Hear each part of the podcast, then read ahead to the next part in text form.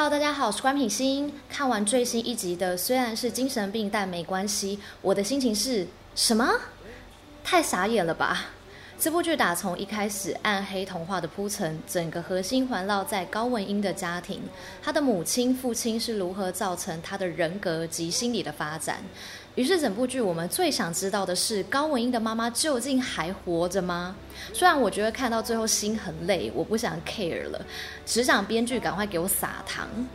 在最新一集发展中，故事引导我们护理长就是大魔王。前面几集在医院窥视文英的画面也都解开，就是护理长的视角。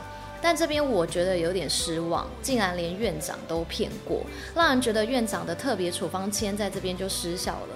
不过也可以解释，因为这一次的失误，让院长体会到自己因为常年忙于治愈病人，而忽略多关心自己的家人。真的没想到院长的儿子竟然是那个逗趣的护理师。这边提一下，我觉得如果护理长是都西才的话，有什么不合理的地方？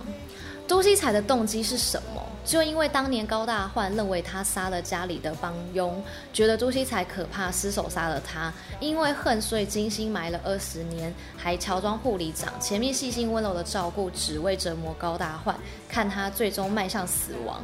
虽然护理长说他隐藏得很辛苦，还有用都西才读过三年的医学院，这简单一句话来带过解决他冒充护理长这样医学背景。不免让人觉得一切太搞纲了吧？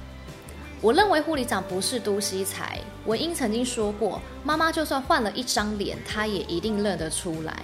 虽然戏里护理长跟文英接触并不多，但觉得依文英叙述妈妈控制欲这么强的情况下，护理长怎么能伪装得这么好，让文英都察觉不出来？且看到文英剪头发，种种改变都没有爆气的行为。再来，高大焕临死前告诫自己杀了妻子，护理长的表情感觉也是第一次听到。还有最重要的一点，不知道大家有没有发现，十四级护理长烧的全家福照片里，都熙才是没有戴蝴蝶胸针的。所以推测护理长根本不是高文英的妈妈，她让刚太故意去收拾病房里的物品，制造了一张假的全家福照片，让刚太误会文英杀了自己的妈妈。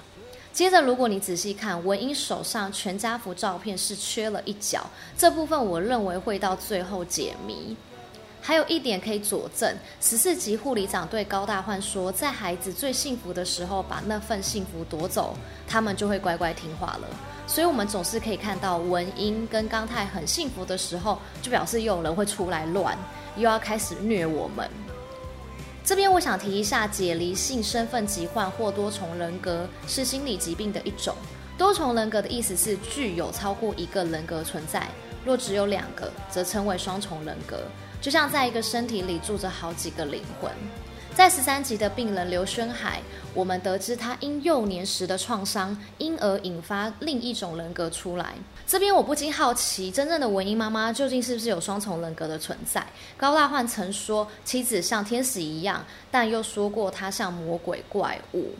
因此，我在想，真正的文英妈妈会不会有双重人格，导致她在养育文英的过程时而温柔，时而残暴，才让小时候的文英很错乱，对记忆里的妈妈又爱又恨呢？我们从文英喝醉躺在刚太身边时，听到文英酒后的肺腑之言。虽然妈妈对她造成阴影很深，但总是她的妈妈，所以心里也有一小块希望，有一天妈妈能回来。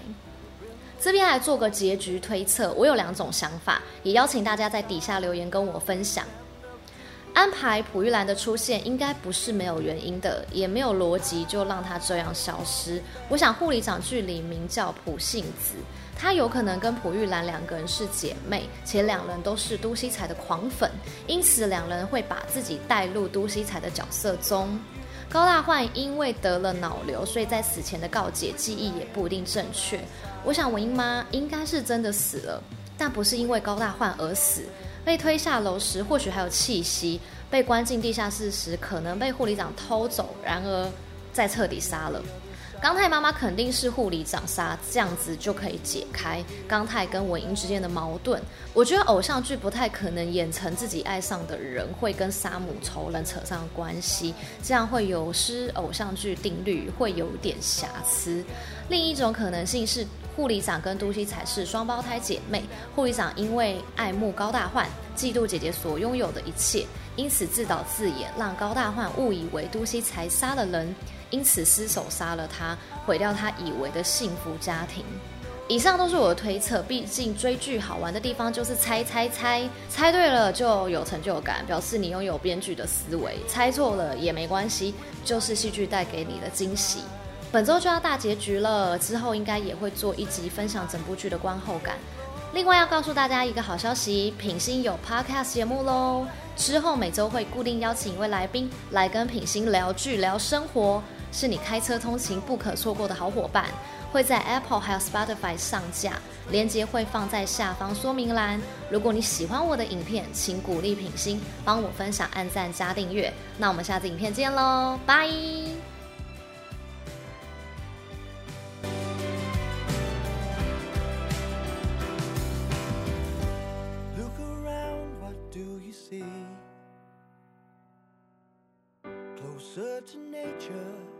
It's how life used to be.